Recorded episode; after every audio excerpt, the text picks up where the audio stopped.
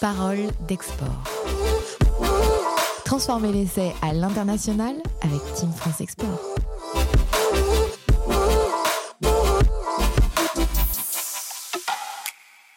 Bienvenue dans Parole d'Export, le premier podcast dédié aux acteurs de l'international monté par Team France Export et ses partenaires. On part pour 40 minutes où experts, entrepreneurs partagent avec nous leurs expériences de terrain en cette période de turbulence que connaît le commerce international. Avis aux entrepreneurs qui souhaitent conserver et conquérir de nouvelles parts de marché en dehors de l'Hexagone durant la crise, ce podcast est fait pour vous. Je vous propose euh, d'annoncer la feuille de match aujourd'hui euh, sur le terrain. Nous avons le plaisir d'accueillir Thomas Ernoux. Bonjour Thomas. Bonjour. Vous êtes euh, conseiller euh, financier au sein du service économique à l'ambassade de France à Londres. À vos côtés, nous avons le plaisir de retrouver Alexandre Milanov. Bonjour Alexandre. Bonjour. Vous êtes euh, avocat euh, associé intervenant sur les sujets banque finance au sein du cabinet Fidal et l'un de vos collègues est également avec nous, Nicolas Erezeo. Bonjour. Bonjour Thomas. Vous êtes, euh, quant à vous, consultant expert et maître de conférence, également au sein du cabinet Fidal. Alors aujourd'hui, on parle de quoi? On parle du Brexit et de l'impact pour la circulation des services et des capitaux. Donc, je vous propose d'entrer tout de suite dans la mêlée.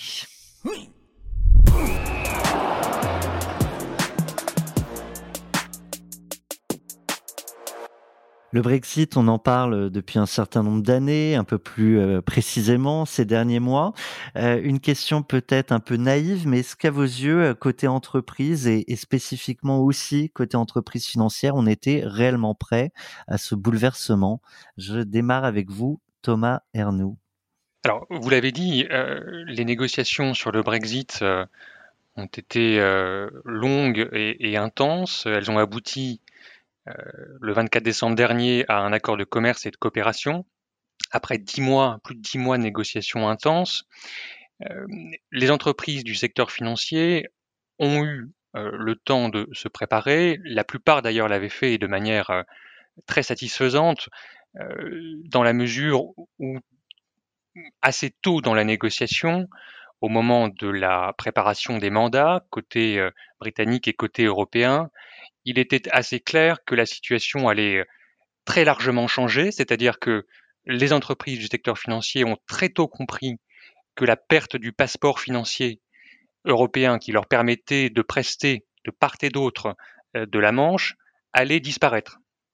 Et que dans les négociations, a priori, aucun système équivalent n'allait être, euh, euh, mis en place. Euh, elles ont donc pris acte de cet état de fait et préparé des dispositifs juridiques, humains, opérationnels, leur permettant au 1er janvier 2021 d'être aussi prêtes que possible pour pouvoir continuer sans disruption sans trop euh, d'instabilité, à euh, continuer leurs opérations. Alexandre Milano, je vous vois réagir. On était aussi près que possible? Oui, tout à fait. Je confirme, nous avons eu l'occasion d'accompagner un certain nombre de clients du secteur financier en cours de l'année 2019 déjà, où euh, de, gros groupes euh, financiers euh, ont réorganisé leur activité en Europe. Donc ça a été des, missions de longue haleine sur plusieurs mois. Et effectivement, ils ont pris les devants pour essayer d'être prêts dans la perspective notamment d'un Brexit dur. Euh, néanmoins, dans les faits, ça ne nous a pas empêché de constater aussi quelques retardataires qui, à la dernière minute, voire quelques semaines avant le Brexit, euh, se sont tout d'un coup rendus compte euh, que leur activité du jour au lendemain s'arrêtait net, et donc on a dû un petit peu intervenir en pompier. C'est un peu comme le prélèvement à la source, on était au courant depuis un moment et puis finalement on s'était rendu compte très vite qu'on euh, qu'on n'était pas tous euh, si près que ça. On, on est là ensemble aujourd'hui pour pour parler euh, du Brexit et, de ses impacts hein, sur la circulation euh, des, des, capitaux et des services. Euh, avec Thomas et, et vous Alexandre, on, on, on, a un regard très orienté finance. Plus largement, Nicolas Rezeo sur sur la partie service, sur les entreprises de services. Oui, alors bon, il faut peut-être rappeler le, le, cadre général qui s'applique normalement en Union européenne. Dans le traité est prévu un, principe de libre prestation de services, c'est-à-dire qu'un prestataire installé dans un État membre doit pouvoir librement euh, proposer ses services dans un autre État membre et ça joue aussi côté client, c'est-à-dire qu'il ne doit pas y avoir d'entrave à la possibilité pour un client de recourir aux services proposés par un autre prestataire. Et pour faciliter euh, ces libertés euh, d'échange, euh, le droit européen avait prévu notamment un principe de, reconnaissance et d'équivalence des titres, des diplômes, des agréments, des qualifications professionnelles, ce qui fait qu'une entreprise qualifiée ou agréée en France, eh bien, pouvait faire reconnaître comme équivalente cette qualification dans un autre État membre afin d'y proposer des services. Tout ceci sous réserve de ce qui est euh, prévu dans l'accord qui a été conclu in extremis en décembre, tout ceci euh, disparaît puisque euh, le Royaume-Uni devient un État tiers par rapport à, à l'Union européenne. Donc les libertés d'échange qui prévalaient jusqu'ici ne s'appliquent plus. Donc évidemment, les, les, conséquences pour les entreprises sont, sont, sont très importantes, puisqu'il va falloir tenir compte bah, de toutes les spécificités de la législation euh, britannique et peut-être faire reconnaître une qualification, un agrément, un titre, un diplôme, afin de pouvoir continuer à exercer l'activité. Donc vous êtes en train de nous dire que on, a bien on a bien idée hein, que euh, nos compétences, nos expertises n'ont pas disparu euh, mmh du jour au lendemain. Néanmoins, euh, si on n'a plus cette équivalence, il y a quand même des des façons, des outils ou, ou des mécanismes pour les faire valider. Ah oui, bien sûr. Euh, tout ce que je veux dire, c'est que votre titre français n'est plus automatiquement reconnu comme un équivalent euh, de l'autre côté euh, de la Manche. C'est ce principe d'équivalence qui disparaît. Bon, ça ne signifie pas que vous ne pourrez pas faire reconnaître vos compétences et vos qualités, mais ça suppose une démarche qui devrait être accomplie alors qu'autrefois elle n'était pas requise. Et est-ce qu'on peut dire un mot de ces démarches? Oh, c'est pas possible de les décrire de, de manière concrète parce qu'il faudrait raisonner secteur par secteur, métier par métier. Les exigences ne sont pas forcément les mêmes. Donc, en fonction du secteur d'activité de l'entreprise, elle devra peut-être s'adresser au syndicat professionnel ou à l'autorité professionnelle locale britannique pour faire, pour déposer un dossier, par exemple, d'agrément avec les pièces qui sont requises. Ce sont des démarches supplémentaires qui pourront évidemment être exigées des entreprises françaises qui veulent continuer à commercer avec euh, avec le Royaume-Uni. Et réciproquement ce que nous perdons ils le perdent. Mmh on a beaucoup parlé euh, à l'occasion de cette crise euh, Covid du monde d'après. C'est quoi le monde d'après Brexit pour euh, nos, entreprises financières, Thomas Ernoux Le monde d'après le Brexit pour les entreprises financières, c'est un monde dans lequel la prestation de service d'un opérateur britannique vers un opérateur ou vers un client européen s'inscrira dans un cadre dit de pays tiers, qui est la conséquence de la perte du passeport financier. Euh, et ce cadre de pays tiers, il est, formé, il est constitué euh, d'une série d'équivalences euh, qui sont en cours d'examen par la Commission européenne. Ces équivalences, que sont-elles en matière de services financiers? Ce sont des décisions prises par la Commission européenne sur une base technique et qui consistent à vérifier le degré de similarité d'équivalence entre le régime réglementaire britannique et le régime réglementaire euh, européen en matière de services financiers. C'est donc un, cadre euh, normatif, un cadre d'exercice euh, qui garantit le maintien de l'autonomie décisionnelle complète de l'Union européenne en matière de services financiers et sa capacité, de manière unilatérale et de manière précaire, puisque ces décisions de la Commission européenne peuvent être retirées avec un préavis de seulement 30 jours, qui maintient donc sa, capacité à décider euh, secteur par secteur, marché par marché, euh, parfois même opération par opération, euh, si les opérateurs britanniques pourront continuer à opérer vis-à-vis de clients européens. Donc c'est un système différent, mais qui est assez similaire en revanche à ce qui existe avec les États-Unis, avec le Canada. Le Royaume-Uni devient à ce, à ce titre un pays comme un autre, tiers à l'Union européenne. Alexandre Milanov, on, on a en tête qu'a priori euh, les règles au, sein des, UK euh, ou en Europe n'ont pas changé. Du coup, est-ce que vous êtes optimiste euh, concernant l'obtention de ces équivalences d'un côté ou de l'autre? Disons que pour certains, dans certains domaines, je pense à, court et moyen terme, oui, je suis optimiste parce qu'il est, il est question ici de préserver la stabilité financière de l'Union de préserver la, la protection, euh, les règles protectrices des consommateurs, des utilisateurs de services financiers en Europe. Et on sait très bien aussi que c'est une question de compétitivité.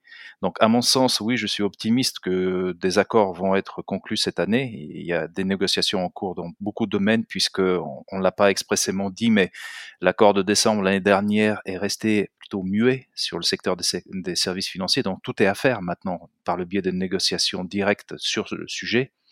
Et donc, je pense que oui, à, court et moyen terme, euh, ces accords devraient permettre d'assurer la, priorité numéro un qui est de s'assurer de la stabilité financière dans l'Union. Et évidemment, c'est le même souci euh, que, que les Britanniques ont en tête actuellement.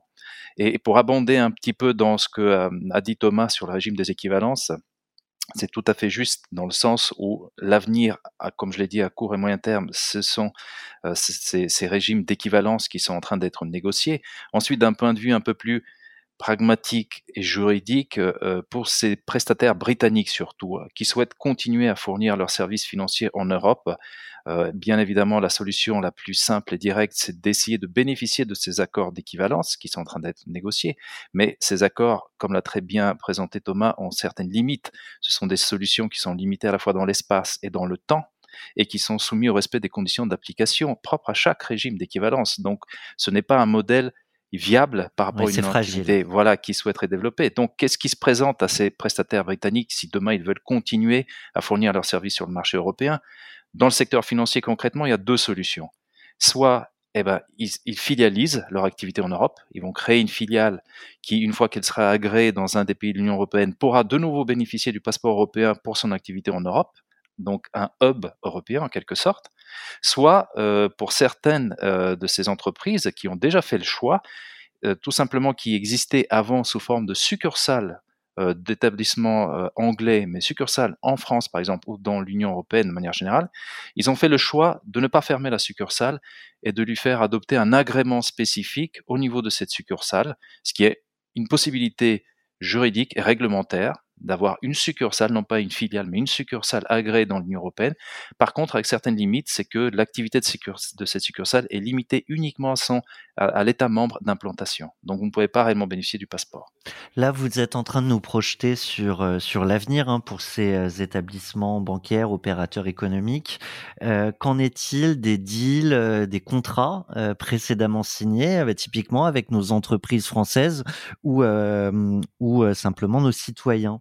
Est-ce que ça fonctionne toujours? Est-ce que les contrats sont caduques alors, c'est une très bonne question parce que effectivement, euh, c'est le point, à mon avis, le plus important qui pourrait concerner tout, notre auditoire, hein, les, entrepreneurs et, comme vous dites euh, à juste titre, euh, les clients lambda.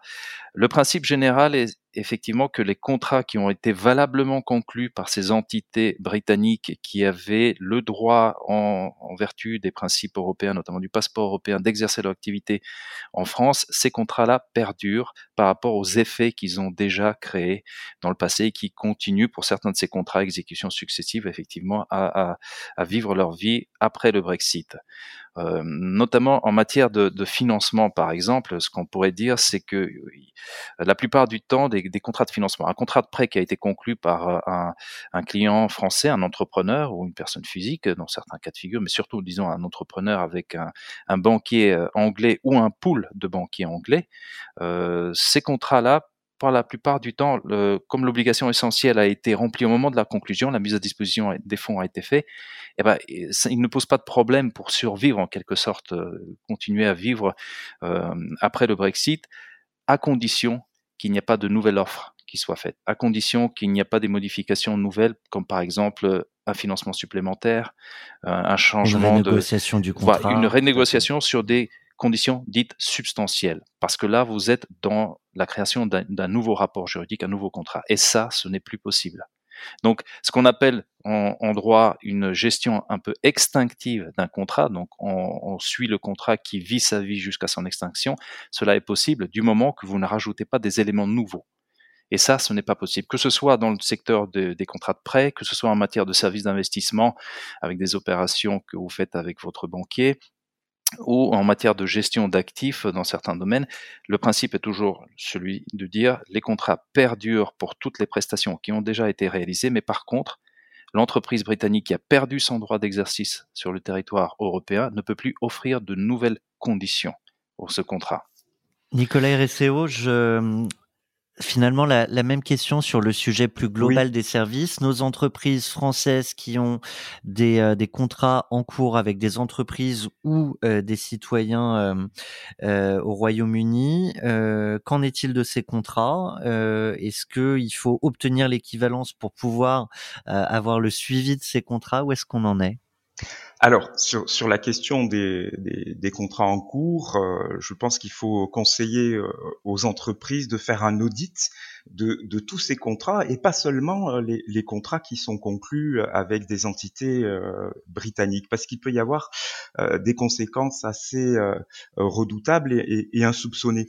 Je vais de vous quel donner, ordre? Alors, je vais vous donner deux, deux exemples. Imaginez une entreprise française pour euh, ses relations avec ses clients français indiquent dans ses conditions générales de vente ou dans ses contrats que les données personnelles des clients qui sont euh, recueillies ne sont pas transférées, ne seront pas transférées en dehors de l'Union européenne.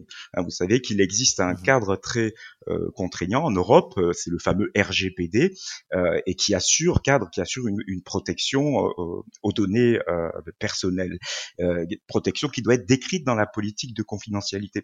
Manque de chance, cette entreprise française travaille avec un prestataire britannique pour le traitement de ces données ou l'hébergement euh, de ces données. Si elle n'a pas fait attention aux conséquences du, Brexit, elle est actuellement en infraction parce qu'elle indique dans ses conditions générales de vente que ces données ne sont pas transformées, euh, transférées à l'Union européenne. C'était vrai, mais ce n'est plus exact. Cette entreprise doit revoir intégralement euh, sa politique de, de, confidentialité. Le Royaume-Uni est, est, considéré comme un État tiers qui n'offre pas les garanties euh, qui sont offertes en Europe.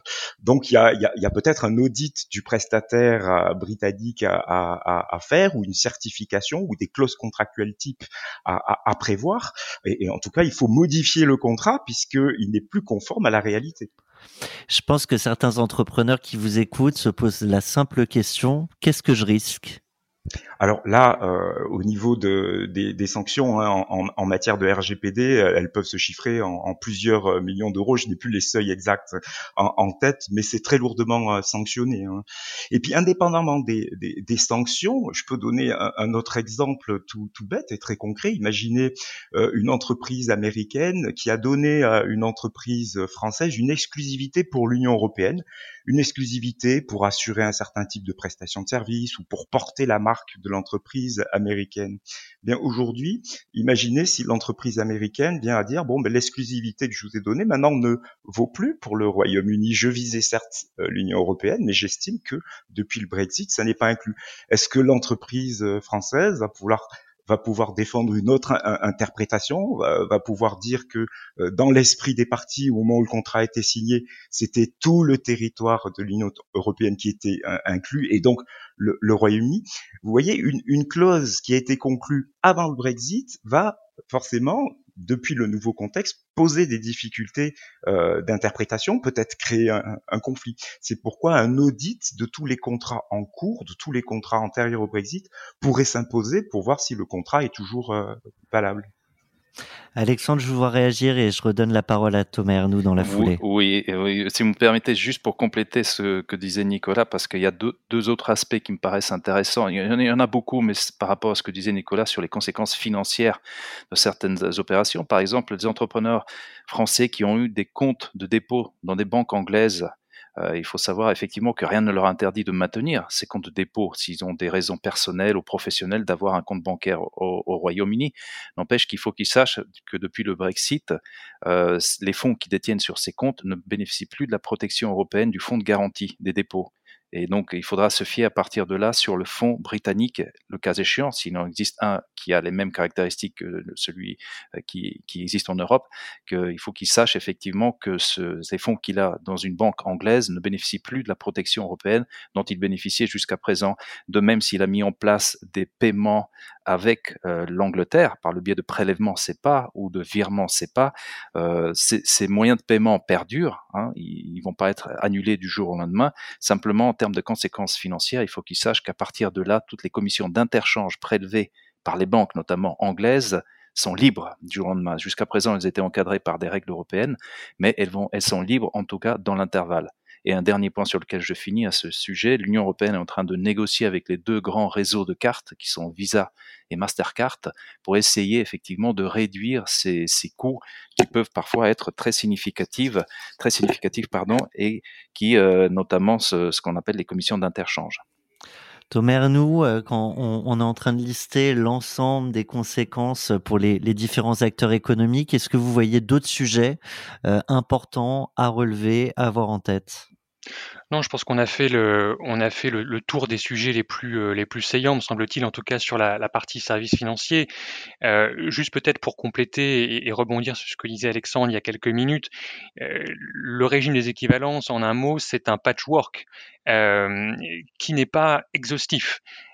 Non seulement un certain nombre de, de, métiers et, de, et de, services sont couverts par ces équivalences ou seraient susceptibles d'être couverts par, par ces équivalences, mais tous les services, toutes les prestations euh, financières euh, ne sont pas couvertes euh, potentiellement par des équivalences. le, tout le monde du secteur bancaire retail, donc, des particuliers, n'est pas couvert par la possibilité d'un régime d'équivalence. Et donc c'est ce qui a donné lieu pour certaines banques britanniques à des décisions d'interruption définitive de services à des clients basés en Europe continentale parce que ces banques britanniques estimaient que euh, n'était pas soutenable pour elles de continuer à avoir des succursales en Union européenne. Elles ont donc décidé de signifier à ces clients qu'elles interrompaient leur, leur service de, manière, de manière définitive. Et unilatérale. Et unilatérale, tout à fait. À votre avis, Qu'est-ce qui se joue aujourd'hui? Vous avez évoqué ces, négociations euh, encore en cours, hein, notamment sur ce sujet des, équivalences. Qu'est-ce qu'est-ce qui se joue dans, ces négos entre euh, les, UK et, l'Union européenne? Est-ce qu'on cherche la compétitivité ou, la stabilité? Je reste avec vous, Thomas Arnaud. Alors juste, oui, euh, merci beaucoup Thomas, pour préciser qu'il ne s'agit pas en revanche d'équivalence, de négociations sur les équivalences. ce sont des décisions qui appartiennent de manière unilatérale tant à la Commission européenne vis-à-vis du Royaume-Uni euh, qu'au Royaume-Uni vis-à-vis de la Commission européenne. Euh, les négociations dont nous parlons euh, concernent ce qu'on appelle un, MOU, un Memorandum of Understanding, qui est un engagement pris par les Britanniques et les Européens à l'occasion de l'accord de, libre-échange.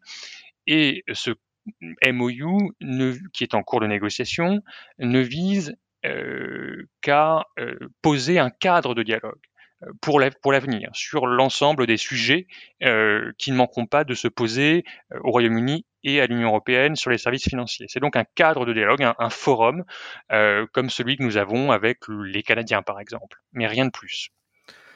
Du coup, je, reste sur ma, question hein, entre le rapport à la compétitivité ou à la stabilité des, différents acteurs économiques hein, de part et d'autre de, la Manche. Qu'est-ce qui se joue aujourd'hui? Il y a plusieurs questions. Il y a, la question de l'accès au marché, c'est donc euh, ce qui se joue dans l'examen des équivalences, décision, comme je l'ai dit, technique, unilatérale, précaire. Ça, c'est pour permettre la continuité de l'accès aux marchés respectifs britanniques et, européens. Il y a la question de la stabilité.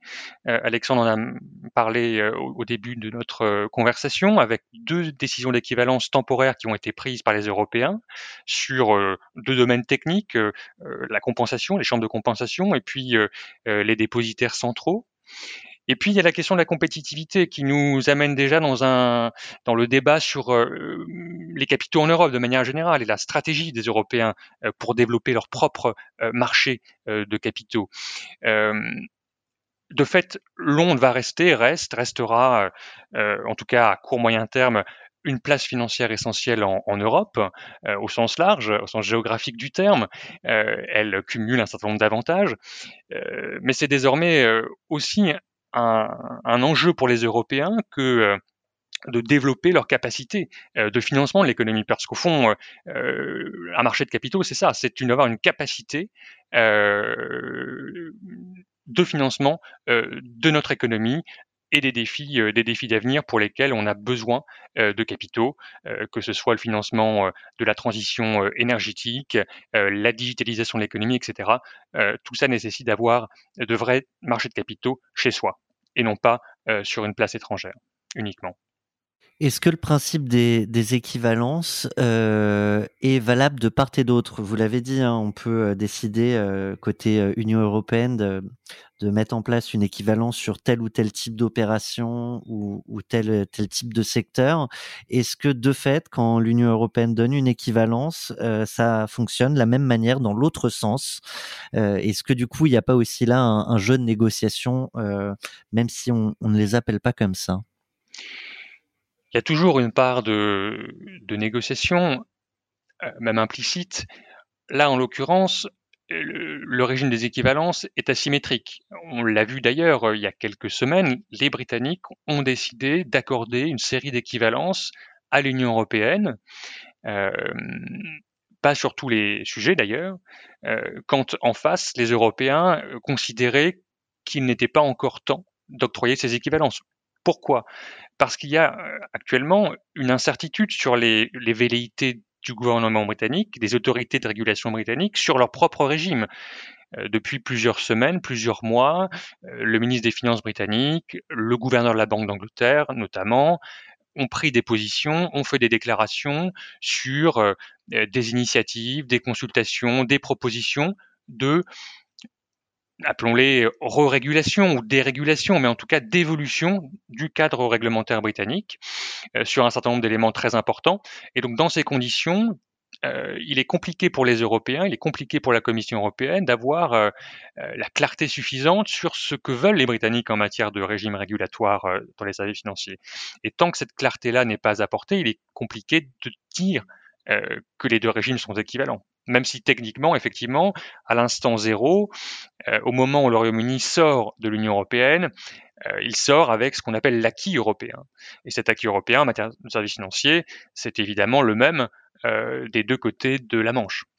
Mais tout ça va changer. Tout ça peut changer en tout cas. Très clair. Messieurs, on a listé tous les enjeux hein, pour nos entreprises, qu'elles soient financières ou, de services. Pour tous les entrepreneurs qui nous écoutent,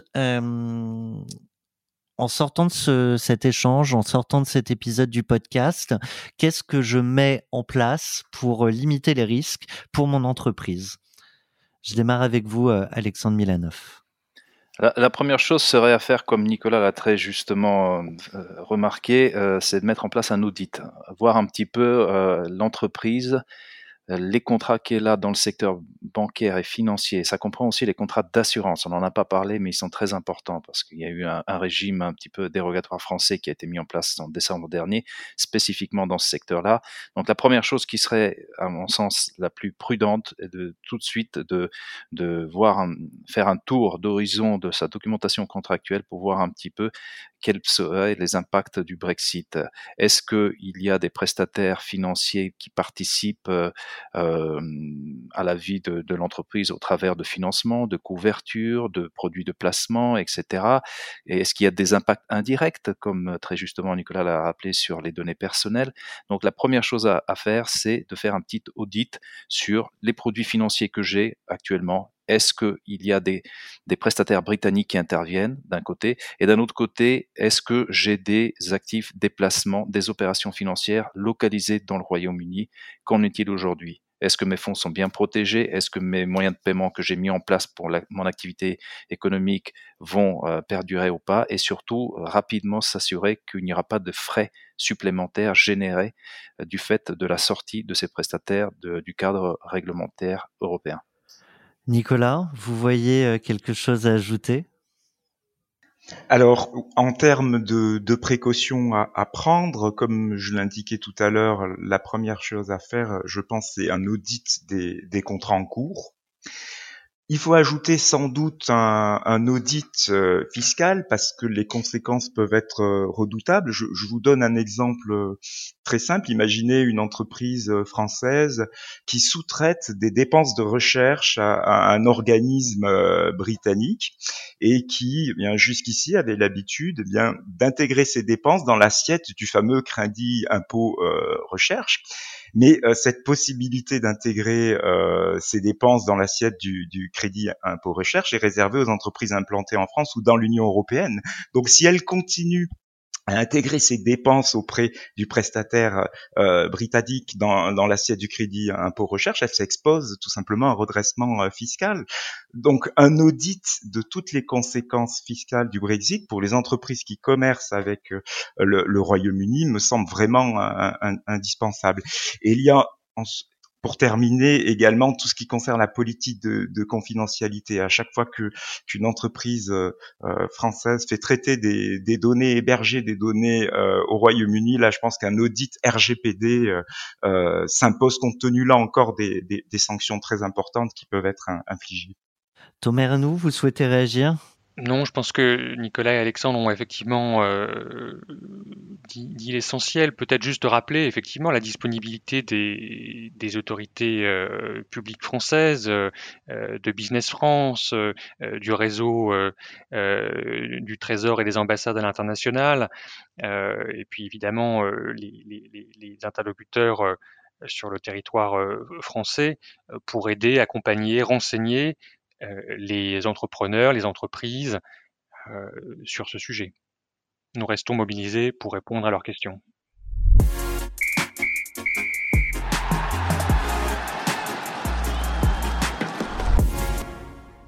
Nous arrivons dans les arrêts de jeu, euh, messieurs, de cet épisode euh, Parole d'export. Je vous propose pour cet après-match de faire les pronostics.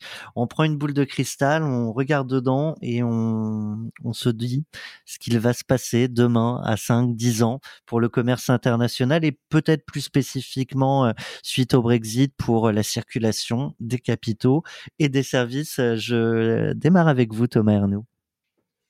Alors, je ne lis pas évidemment dans le mar de, café. Pour autant, deux observations à court moyen terme. Euh, équivalence ou pas équivalence. Euh, il y a une série de services euh, qui continueront, me semble-t-il, à être exercés depuis le territoire européen. On l'a vu il y a quelques semaines, une partie des flux des transactions boursières a mécaniquement automatiquement euh, basculer de la City euh, où ils étaient échangés vers les plateformes boursières européennes. je ne pense pas que cela, que ces flux-là rebasculeront de l'Union européenne vers le Royaume-Uni, y compris euh, dans l'hypothèse euh, d'un octroi d'équivalence dans les, semaines ou les mois euh, qui viennent. Donc il y aura une forme, à mon avis, d'inertie dans ces habitudes, ces habitudes nouvelles que les acteurs financiers auront prises en ces premiers mois de, de Brexit effectif. C'était la première observation. La deuxième, observation, c'est plus euh, euh un enjeu euh, pour l'Union européenne. L'enjeu, je le disais tout à l'heure, c'est d'être en capacité de financer l'avenir. Donc de développer des marchés de capitaux européens unifiés, profonds, liquides, capables de financer les grands enjeux d'aujourd'hui et de demain, que sont notamment le verdissement de l'économie, et la numérisation de, l'économie. Et ça, ça passe par euh, une série de, euh, stratégies et d'approches euh, sous la bannière de ce qu'on appelle l'union des marchés de capitaux, l'union européenne du financement. Ça passe en particulier par le renforcement des marchés de dette pour les entreprises, notamment à court terme. Ça passe par euh, le développement de la titrisation, euh, ça passe par une ambition accrue pour la gestion d'actifs, euh, ça passe également euh, par le développement d'actifs verts. Donc toutes ces démarches-là, euh, qui sont actuellement en discussion, en travail au niveau européen et au niveau national, doivent être accélérées, intensifiées, justement pour prendre le relais, non pas en concurrence avec Londres, mais pour assurer une réelle capacité de financement de l'économie européenne, notamment dans cette phase de, de relance post-Covid qui, qui s'approche. Alexandre Milanov, marre de café, boule de cristal, que voyez-vous? Pour l'instant, c'est un peu la brume euh, de Londres, on va dire. Mais euh, dans l'ensemble, je suis assez d'accord que le Brexit est une très bonne opportunité pour euh, l'Europe pour essayer de s'imposer, de devenir une place financière forte. Ça va pas se faire tout de suite, évidemment. Il y a beaucoup d'ajustements à faire, mais on voit maintenant que il y a, pas mal d'acteurs qui étaient avant implantés dans la City, qui se délocalisent vers Paris, vers Francfort, vers Amsterdam, dans le secteur bancaire plus spécifiquement. Donc, je pense que c'est une bonne chose, ça va se développer et je suis aussi euh, curieux de voir comment va évoluer la réglementation financière anglaise parce que malgré tout, je pense qu'ils ont ce côté qu'on leur prête pragmatique des choses, mais ils ne peuvent pas maintenant échapper, et je dirais pas échapper, mais ils doivent tenir compte de l'acquis communautaire justement avec lequel ils sont partis et qui est tout de même un cadre assez euh, strict, assez réglementé. Et je pense qu'on verra à l'avenir encore des, entités, des prestataires britanniques qui voudront malgré tout revenir sur le territoire européen, créer leur hub européen pour pouvoir bénéficier de ce magnifique marché. Nicolas Rezeo, la parole de fin est à vous. Alors j'ai envie de, terminer par euh, par une note d'espoir. Le, Brexit, ce n'est pas le, le, Big Bang, euh, ce n'est pas la, la fermeture des, du commerce euh, des deux côtés, euh, parce que l'accord qui a été conclu sur le sur le commerce euh, prévoit euh, un certain nombre de, de, principes qui vont assurer une certaine ouverture des marchés. Alors par exemple, de part et d'autre, il ne sera pas possible, sauf exception, d'instaurer des restrictions quantitatives aux échanges en termes de volume d'affaires, de volume de services. Par ailleurs, il y a, un principe de non-discrimination qui est prévu.